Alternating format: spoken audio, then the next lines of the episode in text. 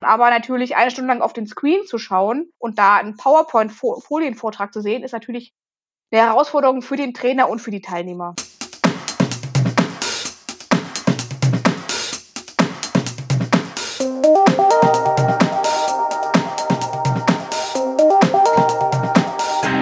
Herzlich willkommen zu einer neuen Folge der Lernkurve. Mein Name ist Dirk Schwendt. Thema heute praktische Erfahrungen bei der Virtualisierung von Klassenraumtrainings. Meine Gäste dazu sind meine Kollegin Marie-Christine Kimme, Beatrice Linzmeier-Woiku und Tina Manderscheid, die in den letzten Wochen intensiv dabei waren und auch noch sind, bisherige Präsenzveranstaltungen in virtuelle Formate zu überführen. Hallo, ihr drei. Hallo.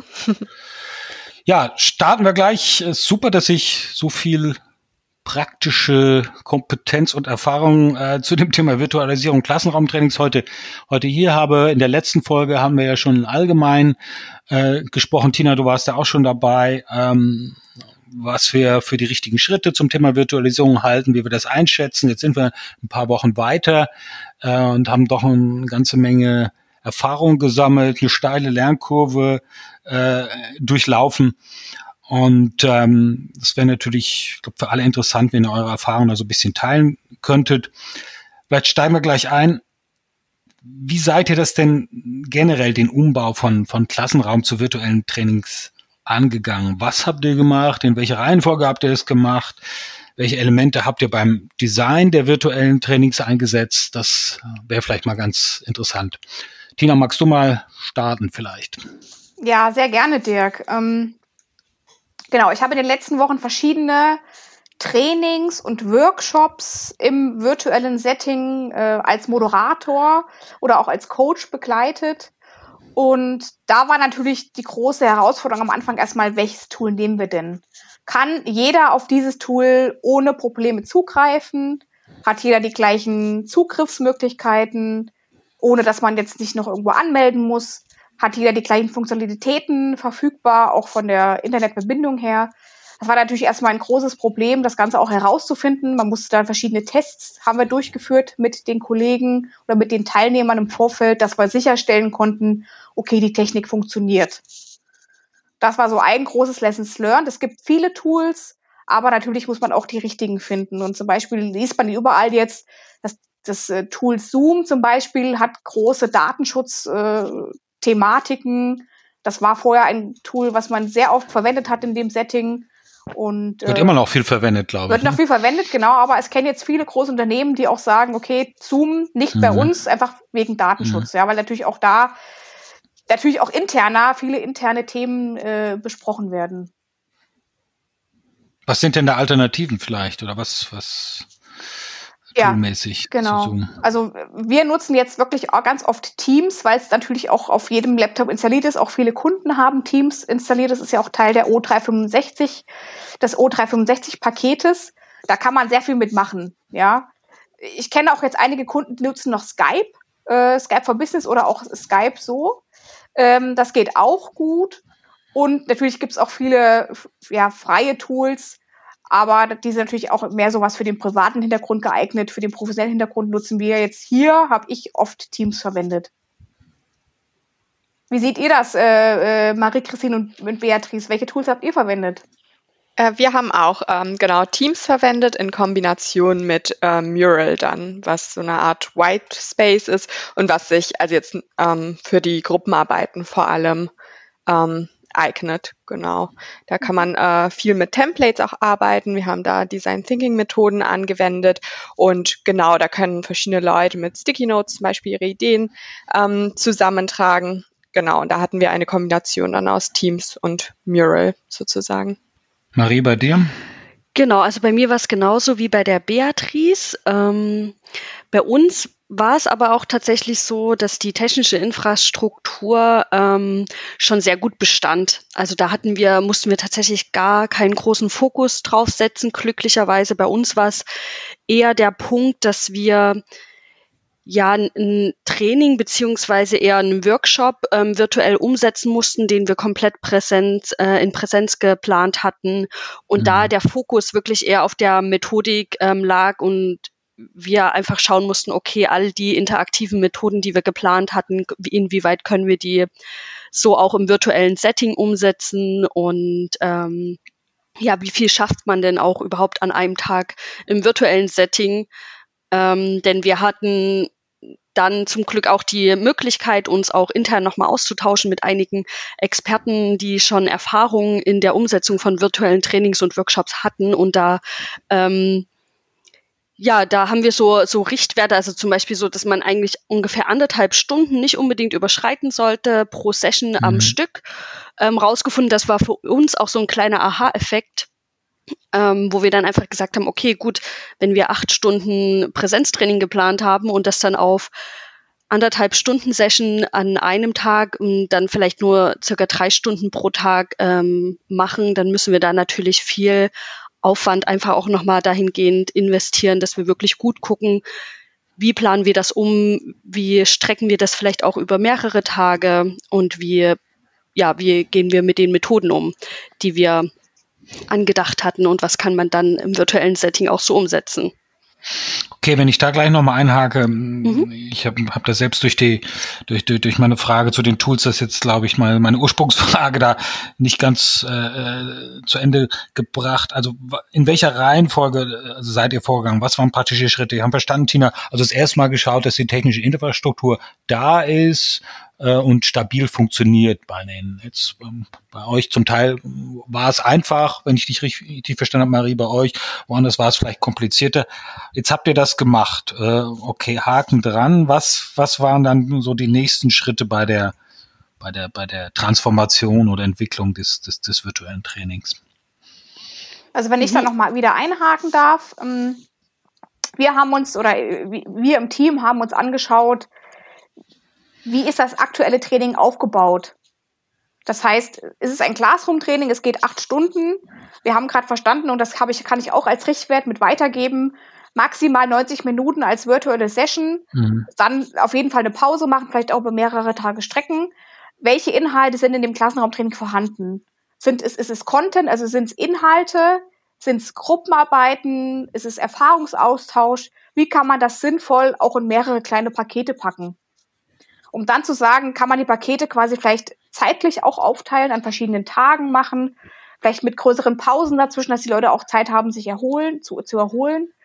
Äh, und dann zu überlegen, sind alle Inhalte wirklich essentiell? Sind es äh, ja Must-Know-Inhalte oder sind es auch Inhalte, die man vielleicht im Nachgang nochmal als Anhang mitschicken kann oder im Vorfeld schon mal als Einführung mitgeben kann? Das war ein großes Thema, denn es ist, also es ist klar, man kann keine achtstündige Classroom-Session in eine achtstündige virtuelle Session um, umwidmen. Das, das geht nicht. Äh, nach zwei Stunden sind alle verloren, dann hat keiner mehr Lust und jeder macht was anderes. Und das ist, glaube ich, das ist eigentlich die, die größte Herausforderung, das wirklich sinnvoll methodisch zu begleiten. Es ist wahrscheinlich je, je interaktiver, je moderner sozusagen schon das Klassenraumtraining designt ist, desto leichter, würde ich jetzt vermuten und aus deinen Worten entnehmen, ist dann wahrscheinlich auch der Umbau in die, in die virtuelle Session. Wenn das so eine Frontalbeschallung ist, wo einfach der Inhalt vermittelt wird, dann wird es vermutlich zäh, weil man, ja, weil das so eine One-Way Geschichte ist und man einfach sehen muss, wie man die Inhalte dann auch vermittelt, richtig? Ja, absolut. Also es muss so interaktiv wie möglich sein und das finde ich auch als große Herausforderung. Wenn man jetzt die, die Teilnehmer nur am Bildschirm sieht, teilweise schert man seinen Screen, also man, man teilt seinen Bildschirm, dann äh, sieht man nicht, was die anderen gerade tun. Man sieht nicht die ganzen Video, ähm, die ganzen äh, Videobildschirme von allen Teilnehmern. Es ist schon schwierig zu sehen, sind die Leute noch dabei? Und man muss sie immer wieder abholen. Man muss sie immer wieder einbinden, fragen, vielleicht auch mal äh, äh, sie ermutigen, äh, im Chat was zu schreiben oder auch selber mal den Bildschirm zu teilen und was selber zu präsentieren. Das ist die größte Herausforderung. Man muss die Leute wirklich aktiv, dauerhaft versuchen einzubinden. Was ja im Klassenraumtraining viel auch über Gestik und Mimik funktioniert. Man sieht, ist jemand abgelenkt, guckt jemand aus dem Fenster. Das hat man ja hier nicht, sondern man sieht, hört sie im Zweifel nur oder man sieht sie gar nicht. Oder nur, nur einen kleinen Bildschirm. Das ist natürlich die, da gibt es verschiedenste Methodiken oder Ideen dazu, wie man die auch ähm, am, am Ball behält. Ja, wunderbar. Das wollte ich gerade fragen. Welche Methoden sind das denn? Äh, vielleicht auch Marie, äh, Bea, was habt ihr denn eingesetzt, um praktisch die, die, die Teilnehmer zu aktivieren? Jetzt haben wir eben schon gehört, Mural, Whiteboard. Ähm, was habt ihr denn sonst noch so verwendet? Mhm. Also wir haben auf jeden Fall da versucht, einen guten Mix aus ähm, verschiedenen Gruppenübungen, also wie Tina eben auch meinte, es so aktiv wie möglich zu halten, ähm, die äh, Frontalbeschallung quasi auf ein Minimum äh, zu reduzieren und dann eben ähm, zwischen den Gruppenübungen auch gewechselt, so dass man immer wieder ähm, eine neue Herausforderung so ein bisschen hat und einen, einen neuen Ideenaustausch, dass alle am Ball bleiben. Und dann natürlich dazwischen auch mal Pausen, einfach, dass sich die Leute ein bisschen wieder ähm, sammeln können und mit frischer Energie wieder ran. Und es auch auf mehrere Te äh, Tage aufgeteilt. Ja.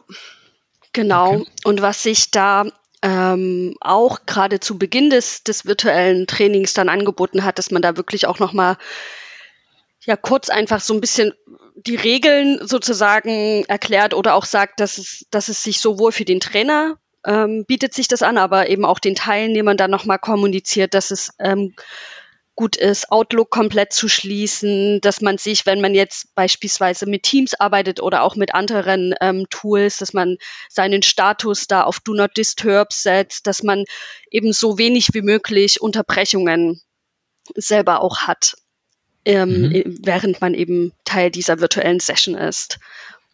Genau, was ich, was ich eigentlich sehr gerne mache, ist, dass ich zwischendurch mal die, die, die Teilnehmer frage, wie ist denn ihr aktuelle, ich sag mal, Gefühlszustand, ihre, ihre geistige Fitness. Sie mögen doch mal ein GIF äh, in den Chat posten oder ein Emoticon. Da kann man ja schon sehen, okay, sind die noch dabei? Äh, machen die Quatsch, machen die auch mal einen Quatsch mit, ja, oder irgendwie sind sie, sind die auch noch kreativ. Oft ist es ja so, ähm, wenn dann jemand einfach gar nicht mehr aktiv mitarbeiten kann, dann geht auch die Kreativität verloren und auch die, die, das aktive Zuhören geht verloren. Und dann nutze ich gerne solche Methoden einfach mal zu nachzufragen. Ja. Oder was ich natürlich auch sehr gerne mache, ist nochmal ein anderes Tool einzubinden neben, neben Teams.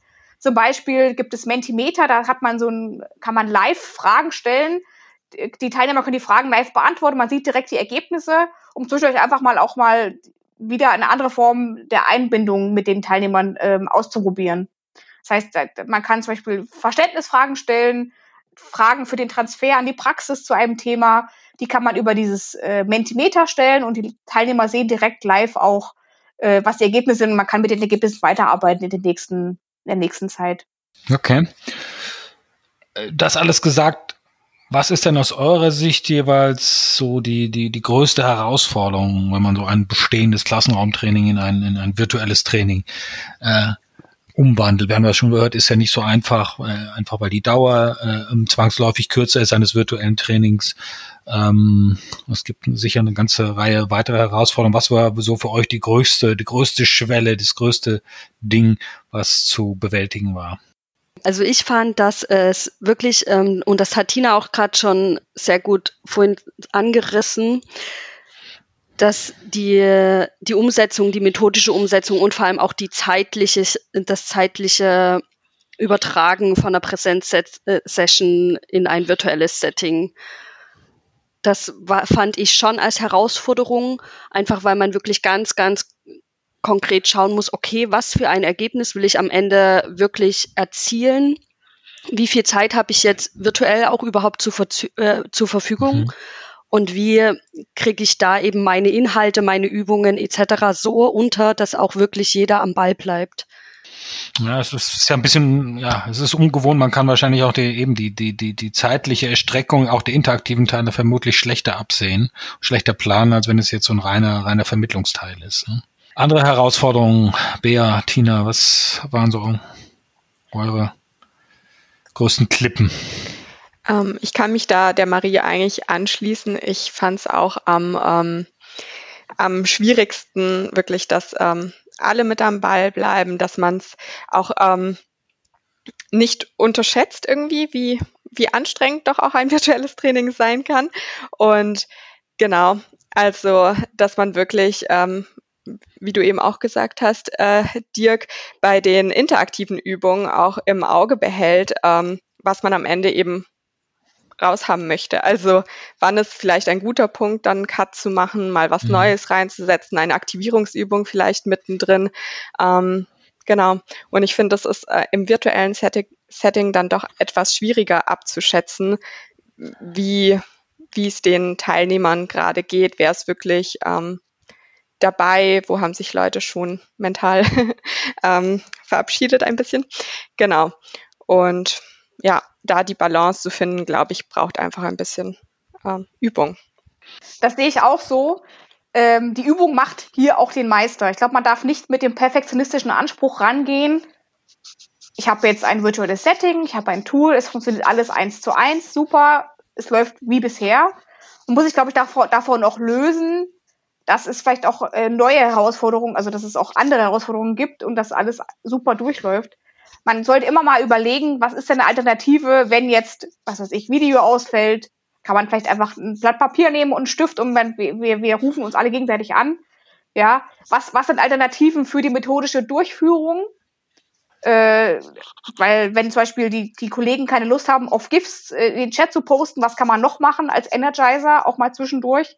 Vielleicht setzt man, stellt man sich mal hin und macht mal zusammen ein Stretching, also einen kleinen aktiven Energizer oder man zeigt mal sein, sein Umfeld, wie sieht's bei mir hier im, im Homeoffice aus. Äh, man muss aber, es steht und fällt, und das finde ich ist die größte Herausforderung, sind die Teilnehmer.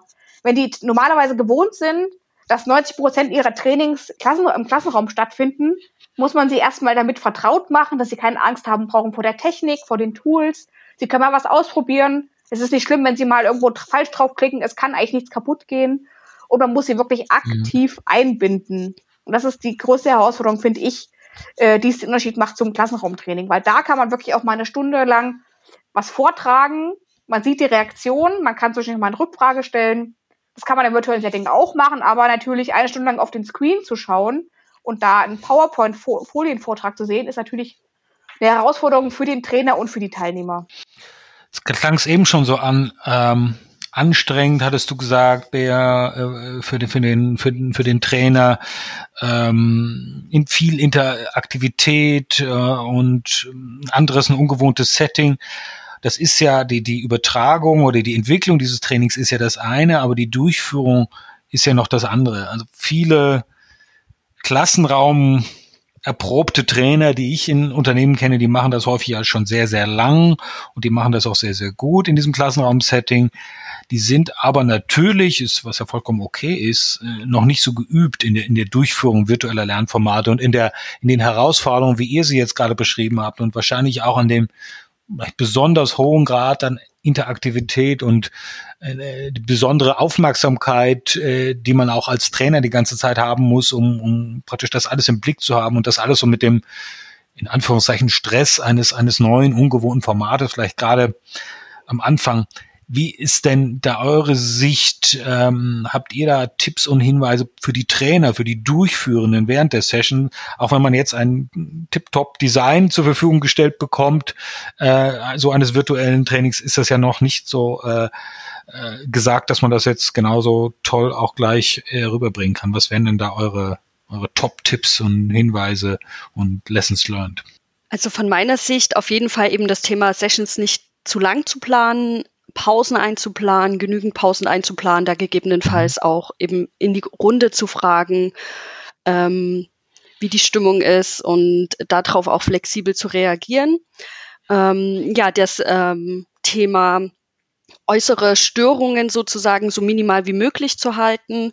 Und ähm, was für uns auch sehr gut funktioniert hat, war, dass wir am Anfang auch einen kurzen Block das kann drei Minuten dauern, einfach nochmal die, die grundsätzlichen Funktionen in dem Tool zu erläutern, mit dem wir einfach gearbeitet haben. Das kann man natürlich weglassen, wenn, wenn es sich um ein Tool handelt, mit dem die Mitarbeiter dann schon total vertraut sind und das schon in ihrem Unternehmen kennen. Aber das war bei uns auch tatsächlich nochmal ganz gut, dass wir da durch die wichtigsten Funktionalitäten, die in unserem Training beziehungsweise Workshop benötigt wurden, einfach nochmal durchgeführt haben. Genau. Und ein weiterer Punkt war bei uns tatsächlich auch, und dass wir glücklicherweise dann ich würde mal sagen, zwei bis zweieinhalb Trainer tatsächlich zur Verfügung hatten. Ah ja, also wir hatten genau. eine ähm, Kollegin von uns dabei, die komplett durchmoderiert hat, rein inhaltlich. Dann hatten wir noch jemanden, der uns bei den technischen Themen unterstützt hat, also da wirklich eben diese technische Anleitung gemacht hat und dann gesagt hat, ja, okay, und wir sind jetzt hier in diesem Call fertig, wir haben jetzt den Input zusammengesammelt, wir wechseln jetzt alle zu Moral und wir befinden uns jetzt ähm, auf dem Template in der oberen linken Ecke. So ungefähr muss man sich das dann vorstellen. Also einfach jemand, der da ähm, die Teilnehmer nochmal technisch mitgenommen hat, sozusagen auch diesen, die ganzen ähm, ja, Channel aufgesetzt hat, wo wir dann auch äh, drüber kommuniziert haben und auch Kleingruppenübungen gemacht haben. Und genau, und in den Kleingruppen hatten wir es dann tatsächlich auch so, dass eben ähm, pro Kleingruppe nochmal ein Moderator mit drinne war um da dann auch die ähm, Teilnehmer eben zu fokussieren, für Fragen ansprechbar zu sein, ähm, die Zeit ein Stück weit mit im Blick zu haben, weil man natürlich in einem Classroom-Training ganz einfach zwischen Gruppen auch hin und her laufen kann als Moderator. Ähm, mit den technischen Möglichkeiten, die wir jetzt hatten, war es eben eher erschwerlich, hätte sich da jetzt ein Moderator ähm, permanent durch die Gruppen geklickt sozusagen. Deswegen war das auch nochmal äh, sehr positiv und ja, wenn man die Möglichkeiten hat, da vielleicht noch mal eine zweite und wenn nicht sogar eine dritte Person, ähm, ja, wenigstens teilweise mit mit einzubeziehen, dann ist das auf jeden Fall gut. Alternativ kann man ja natürlich auch Verantwortlichkeiten in den Gruppen direkt, wenn man jetzt mit Kleingruppen arbeitet, ähm, vergeben, dass man dann sagt, okay, ähm, diese Person ist jetzt in der Kleingruppe für das Timekeeping zuständig oder wenn ihr Fragen an den Moderator habt zur, zur Übung an sich, dann wird der von einer anderen Person dann direkt ange, angeschrieben oder ähnliches, genau. Ja, ich glaube, das ist ganz wichtig, da also mehrere Trainer, mehrere Personen zu haben. Das senkt auch gerade am Anfang, glaube ich, den Stresslevel.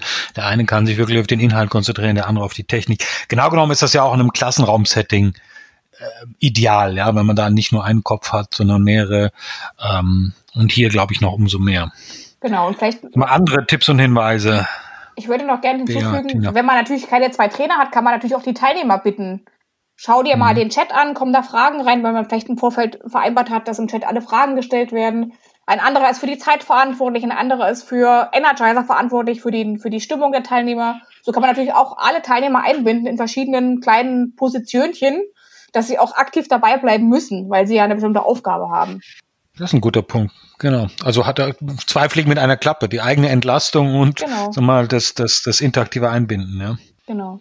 Was ich, äh, was ich für mich noch mitgenommen habe, da, da wären wir aber auch schon nach der, der, nach dem Training, dass man auf jeden Fall mhm. die Priorität darauf liegt, auch dem nach dem Training nochmal ein Follow-up zu machen. Das heißt, nach einer, nach einer gewissen Zeit nochmal nachzufragen bei den Teilnehmern, vielleicht über, den, über einen Teams-Channel, wo vorher alle angelegt wurden, die auch dann über das auch das Training stattgefunden hat, also die virtuelle Session dann, nochmal nachzufragen, gibt es offene Fragen, gibt es Punkte, macht man vielleicht nochmal die Q&A-Session, gibt man nochmal Inhalte durch, dass man die Leute quasi wirklich abrundet.